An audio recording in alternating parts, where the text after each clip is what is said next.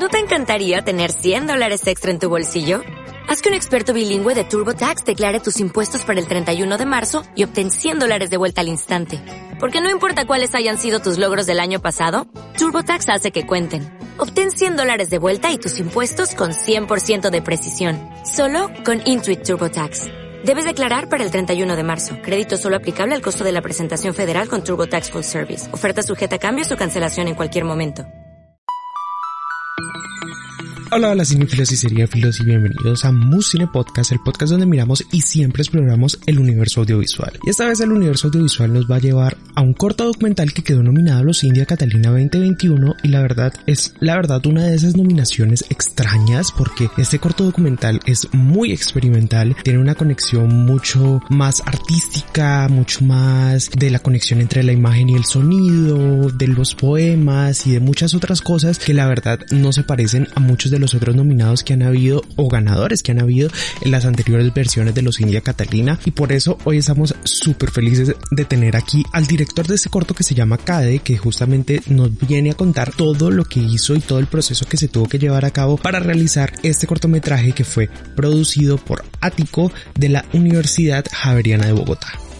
Cade de cierta manera cuenta la historia de la chorrera que es en pleno corazón de la Amazonía colombiana. Es una región mística que lleva pues unas tradiciones ancestrales y milenarias y a través de los años esa comunidad casi escondida por Colombia pues ha mantenido a flote con muchas de las adversidades sociales, políticas y geográficas. Y la verdad esa es una historia que como les decía es un juego visual y poético, un cortometraje mucho más experimental que retrata como el día en la chorrera, con los sonidos, las tradiciones, las costumbres, la literatura, los silencios. Y creo que los silencios juegan una parte muy fundamental dentro de la construcción de lo que fue este cortometraje. Así que pues vámonos adelante porque creo que vamos a hablar con Juan Felipe Restrepo, el realizador, guionista y también docente universitario de la Universidad Javeriana y gestor de proyectos de la Universidad Javeriana y del Centro Ático de la Universidad Javeriana de Bogotá, que quedó justamente nominada al India Catalina a Mejor Documental con esta pieza. Y la verdad queremos saber cómo fue la construcción de ella y sobre todo qué fue lo que encontró que lo cautivó de esta comunidad de la chorrera en el Amazonas. Así que vamos adelante con la entrevista. Entonces hablemos pues de este cortometraje, cómo surgió primero que todo la idea de hacer eh, esta historia, de ir a esta región y en especial pues con Ático, cómo, cómo surgió esta idea de, ok, nos vamos a ir hasta la Amazonía a grabar esto. Mira, em, hace dos años, eh, por cosas como muy, muy espontáneas. El director del centro ático me llamó a su oficina y me dijo, Juan Felipe, te vas mañana para la chorrera porque va a suceder algo y es que hay un, en la Universidad Javeriana hay un cura que está por graduarse una maestría en teología que es sacerdote eh, católico, pero es, es, es, es huitoto, es de la chorrera. Ok. Y va a ir a presentarle su tesis a su comunidad y va a pedirles permiso para que, la, para que él se pueda graduar. Oh, wow. Porque si ellos no le dan el permiso, él no se puede graduar acá en la Javeriana. Entonces yo dije, listo, arranquemos. Y eso se armó en dos días sin saber mucho qué iba a pasar. Y, mi misión era esa, como registrar un poco lo que iba a pasar allá en la comunidad con este sacerdote. Y bueno, arrancamos. Y, y, efectivamente se hizo un documental que es largo, que dura como 50 minutos, que es toda esta este, este viaje de este, de este sacerdote a pedirle permiso a la comunidad. Eso se hizo, ¿sí? O sea, esa era Pero la idea entonces- inicial. Sí, esa era la idea inicial, exactamente. Y ese documental se hizo. ¿Y se publicó? Estamos en etapa, en este momento estamos en finalización y vamos a empezar a- la distribución Oh, genial. y la exhibición. Pero entonces yo viniendo de la selva, estaba pensando como, pucha, cómo poder mostrar un poco la selva de una forma más, más sensorial, con una vaina más explorativa y no necesariamente más explicativa. Me vine yo pensando en el avión, que es un avión de la Segunda Guerra Mundial, que tiene 100 años. Yo decía, ¿cómo podemos mostrar la selva sin necesidad de que haya alguien explicándonos? Sí, como tratar de, de transmitir un poco lo que yo pude vivir como, como director del otro documental. Y llegué a Ático, llegué a Bogotá y me puse como en mis tiempos libres a jugar con las imágenes, a explorar una narrativa poco canónica. Y conté con la fortuna de que este, este personaje que te cuento, el indígena sacerdote, es poeta también, y yo lo había grabado allá en la selva leyendo sus poemas. Ok, interesante. Entonces tenía también ese material y me puse a jugar como con las imágenes, a sollármelas, a mí nadie me pidió eso, como que era un goce mío a ver qué pasaba, si funcionaba bien y si no, también. Y, y se creó CAE, y se creó CAE y se volvió como un corto experimental muy sensorial, creo yo, que apela como a un día en la vida en la chorrera. Wow, interesantísimo, porque pues mira ahora todo el éxito que ha tenido y pues, o sea, yo me imagino que ni siquiera, pues, o sea, no sé, pero no te, esperabas o, o no te esperabas como una nominación al India Catalina. No, pues no, ¿qué me iba a esperar? Me iba a esperar una nominación al India Catalina con CAE. Si eso empezó siendo lo que te digo, una exploración mía en los tiempos muertos. Pero, sin embargo, yo cuando lo terminé dije, bueno, pues hagamos, intentemos un circuito de festivales. Ajá. Y, empezamos un circuito de festivales y empezó a irle bien a esta vaina y empezó a irle bien y selección oficial, selección oficial, ta, ta, ta, ta, cuando ahorita hace 15 días, ¡pum! India, eh, pues nominación a los India y ese fue como, wow, la cerecita del pastel. Total, totalmente.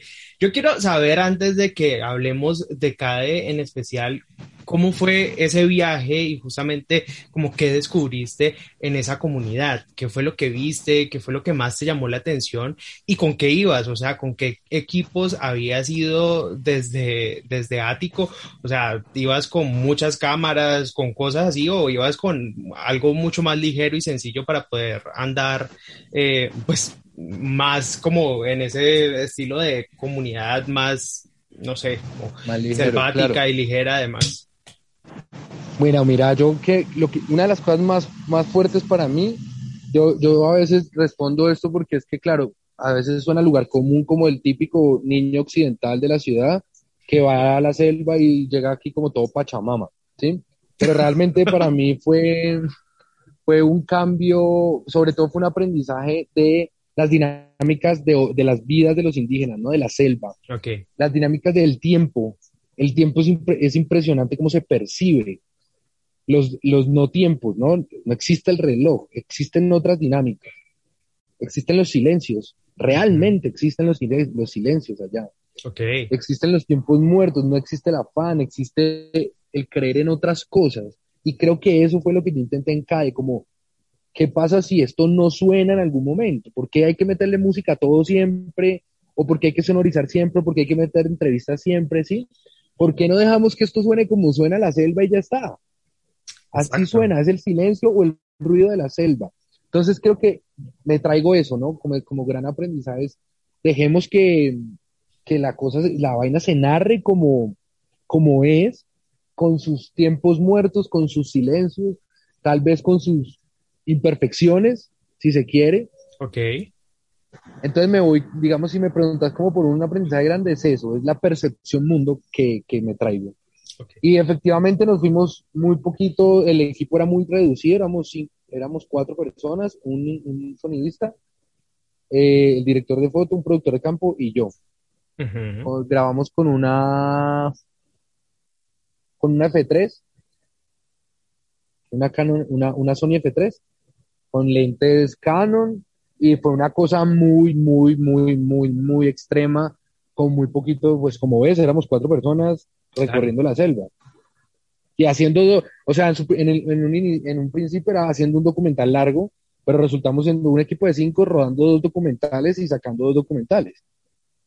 Y cuando, o sea, el momento en el que vos estás allá ya sabías que ibas a tratar de explorar después como este segundo documental de CADE o, fue mejor como que con las piezas que habías armado del documental largo fue que ya hiciste como este, no sé, digámoslo así, como un collage de imágenes y, de experimento para poder eh, lograr este otro documental corto? No, mira, a mí me surgió la idea de explorar en la mitad del viaje una noche con mis colegas ahí como en, en, la cabaña donde estábamos, que nos sentábamos como a jugar dominó y a conversar, yo me quedaba un rato como en serio intentando escuchar lo que se escuchaba en un pueblo como la, en un corrimiento como la Chorrera donde no hay luz eléctrica, sino que hay planta que se pone algunas horas, o sea, vos a las 8 de la noche ya no tenés más luz.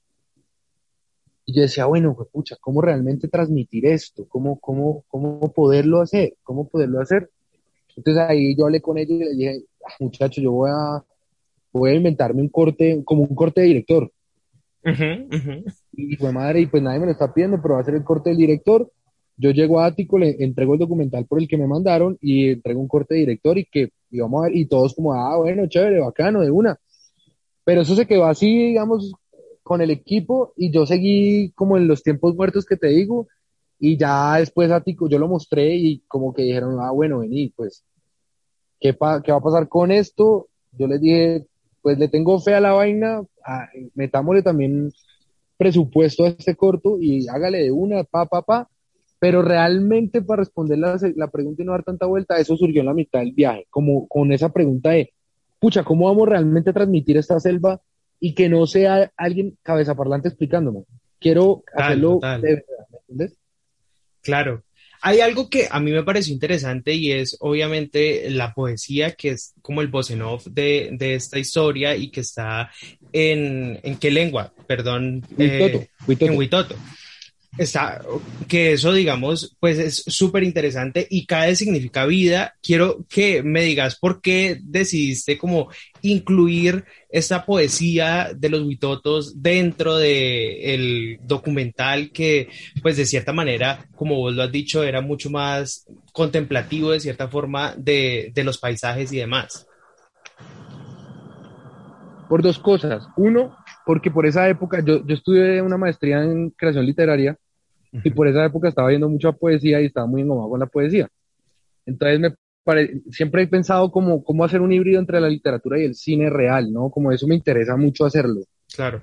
Eh, eso por un lado. Y segundo, porque tampoco, tampoco quería ser tan chocoloco de que fuera simplemente imágenes, imágenes, imágenes y al final, pues, ¿me entiendes? Como que de todas formas hay una historia, no hay una, una necesidad de contar una historia. Claro y los poemas me permitieron llevar como un hilo, un hilo narrativo, si se quiere. Si, si uno saca los poemas, yo creo que eso queda como unas imágenes bonitas y no era la idea, ¿me entendés? ¿Ustedes cuánto tiempo se quedaron en la comunidad Huitoto? No, nosotros fuimos seis días nomás. Seis días. ¿Y cómo fue convivir con esa comunidad? Pues además de lo que me decías de ese tipo de cosas, como que el tiempo eh, es totalmente diferente, ¿qué otro tipo de tradiciones y como cultura encontraron dentro de la comunidad Huitoto? Es una cosa impresionante, esa comunidad es muy pequeña, está en la mitad de la selva. Imagínate, para llegar allá tenés que tomar un vuelo desde San José del Guaviare y haces como dos horas y media. Wow. O si quieres llegar de Leticia son pues es un vuelo también como de tres horas, o en, o en canoa son 15 días, ¿no? Y está metido así en la selva. En todo el centro de la selva amazónica. Wow. Entonces, se queda uno como con esas dinámicas de estas personas que han resistido al olvido de un Estado, pero a pesar de todo manejan como sus propias dinámicas de Estado, valga la redundancia, entre esas la democracia. Me parece muy fuerte, muy, muy, muy poderoso la idea de democracia que tienen ellos. Pues lo que te decía ahora, fuimos a presentar una tesis de una universidad tradicional occidental, porque si ellos no avalan esa tesis, este man no se podía graduar. Y la avalada de la tesis fue en una maloca con todo el pueblo ahí metido. En y él tenía que presentarla. La tesis en Huitoto. Oh my God, buenísimo. Interesantísimo. En, una reunión que duró 10 horas, porque eso además vino acompañado de bailes, rituales, ¿sí? Wow. Entonces hay una democracia muy poderosa ahí de entre todos tenemos que avalar, todos tenemos que escucharte. Y vos nos tenés que venir a decir qué estás haciendo afuera con nuestro conocimiento. Entonces, esa es como esa percepción Estado-democracia es muy poderoso. Eh, quiero saber también en, cuando escogiste como el poema, o, no sé si son varios poemas, pero cuando escogiste como la pieza que iba a representar también el cortometraje, eh, tú me decías que él tenía como varios poemas también. Eh, ¿Escogiste uno en especial o son fragmentos de varios? ¿Cómo fue eso? Él, tiene un libro, un poemario ahí en realidad en esa película hay seis poemas. Ok. Y cada poema está ubicado, digamos, estratégicamente, ¿sí? Eh, el de Cade, que es el poema de la vida, que es con el que abre. Luego empieza, hay otros que, digamos que intentan jugar un poco con las metáforas que se están viendo mientras lo que se está escuchando de poesía. Y al final hay un plano, el plano final de la película es el plano de la Casa Arana. La Casa Arana, yo no sé si sabes, pero la Casa Arana es un monumento al, al, al, terror en Colombia. En la época del caucho, llegó un peruano y esclavizó a los indígenas, los torturó y casi que los extinguió de la chorrera. Y esa casa que era donde la fábrica, donde el hombre vivía y tal, hoy en día es el colegio, la secundaria. Entonces, eh, el, el, plano final justo coincide con el poema de la muerte. Entonces abrimos con la vida y cerramos con la muerte. Brutal, brutal. Yo quiero saber también, porque a la hora de vos estar, ¿el, montaje lo hiciste vos? Yo hice un primer corte, como te conté, como en mis tiempos libres.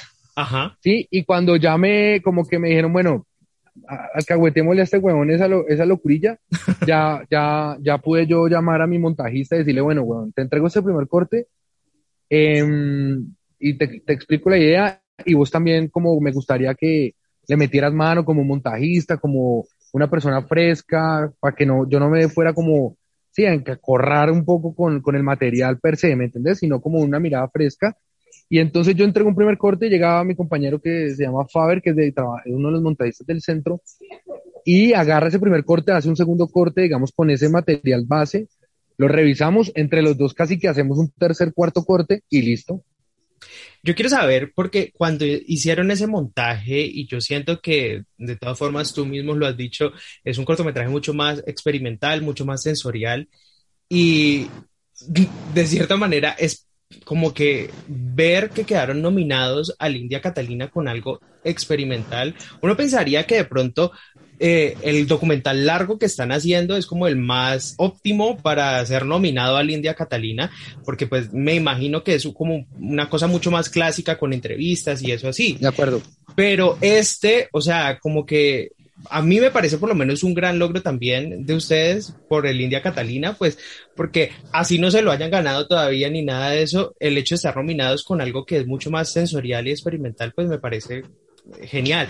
No sé cómo se siente también de haber hecho esto así y recibir este, este reconocimiento, pues por lo menos esta nominación.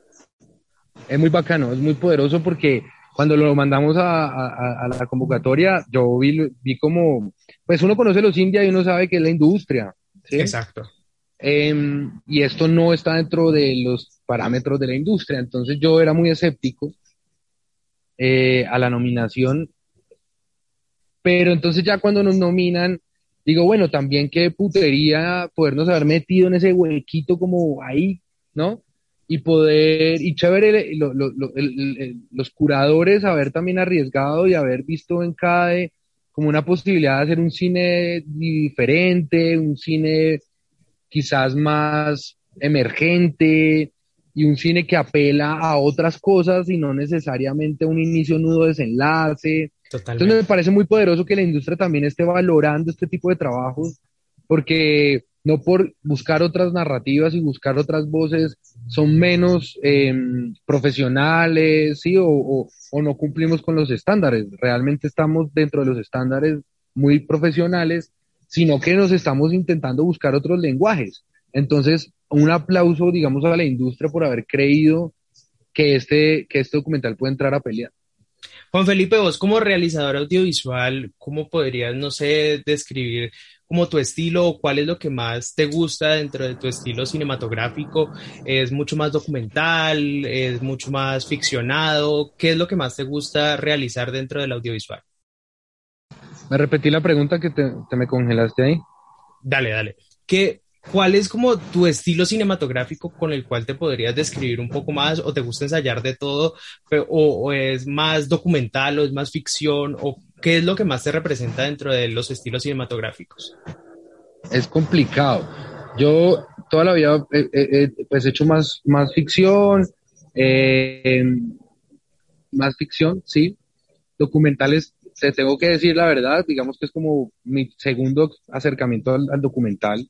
Okay. Eh, pero digamos que mi estilo, yo no sé si ya lo pueda responder así, pero es un estilo que apela como a las historias mínimas, si se quiere, como a esos, esas pequeñas historias que estamos todo el tiempo permeados, ¿no? No como esas súper grandes historias, como de esa inspiración de la gran historia, sino que yo creo que todos estamos rodeados de historias y, y hay que apelar a, a, afinar el ojo y encontrar las mínimas, las, esas historias mínimas para podernos relatar, ¿sí?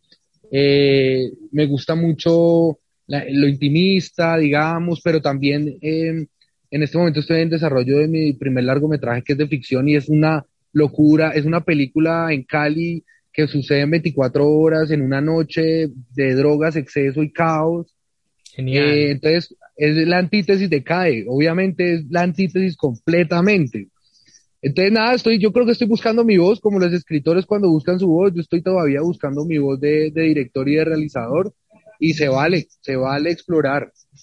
Total, totalmente. Yo quiero saber, justamente ahorita que estás hablando de como esas historias eh, mínimas o esas historias que son mucho más eh, difíciles de encontrar y demás, ¿cómo fue tu relación obviamente con el profesor que era pues este documental inicial? Eh, como tuviste, no sé, mucha cercanía con él para generar esa confianza que se necesita usualmente entre el documentalista y ese personaje con el que se va a crear la obra? No, nosotros nos conocimos un día antes de viajar. Wow. Nos conocimos un día antes de viajar y durante el viaje, porque la cosa salió así. Y durante el viaje, pues yo me le, yo trataba de estar lo más cercano a él para tratar de ver qué era lo que yo iba a narrar. Y ahí nos fuimos conociendo y nos fuimos conociendo. Y ahí fue donde sacó un libro y me dijo, hey, yo también escribo poesía, te comparto mi poesía. Y ahí fue, nos volvimos, nos hicimos amigos, pero nos conocimos un día antes de, de viajar. Juan, ahorita que nos estabas diciendo justamente que estás haciendo tu largometraje, ¿es tu primer largometraje de ficción? Sí. Ok, y pues obviamente esto es muy difícil de contestarlo y más para los realizadores colombianos, pero ¿tenemos ya de pronto una fecha tentativa de cuándo podría salir o apenas está en rodaje? Cuando nos ganemos el fondo, porque ya nos ganamos el fondo de guion, ahora tenemos que ganarnos de producción. Totalmente. Ahí con eso te respondo, si no lo ganamos. No, Pero está, está en desarrollo, tenemos un fondo ya, el fondo de desarrollo lo tenemos para guion, escritura de guion, desarrollo, y vamos a ver si la pandemia nos permite que haya fondo y mandarlo. Totalmente. Juan, pues mil gracias por estar con nosotros en Musine Podcast, por compartirnos un poco sobre lo que es CADE y lo que hicieron pues para incluso quedar nominados en un India Catalina. Felicitaciones y pues ojalá que se lo puedan incluso ganar. Que sí, ojalá, ojalá, y si no, pues dimos la pelea hasta el final. Mateo, gracias por la invitación a tu programa. Espero seguirte y, te felicito por esta iniciativa, muy bacano. Y muchas gracias a ustedes por estar escuchando Muscine Podcast. Recuerden que nos pueden seguir escribiendo a través de nuestras redes sociales en Instagram como arroba Musine y en Facebook como arroba Musine Podcast y pedirnos cuáles deberían ser nuestras siguientes entrevistas, a quienes quieren ustedes escuchar dentro de este micrófono y también cuáles son las reseñas de las películas o series que ustedes están viendo en este momento que quieren que nosotros creemos. Recuerden dejarnos 5 estrellas en Apple Podcasts, seguirnos en Spotify o en cualquier plataforma donde ustedes consuman sus podcasts y seguirnos a través de nuestras cuentas de redes sociales porque así podemos crear esta comunidad que explora y se adentra más dentro del universo audiovisual.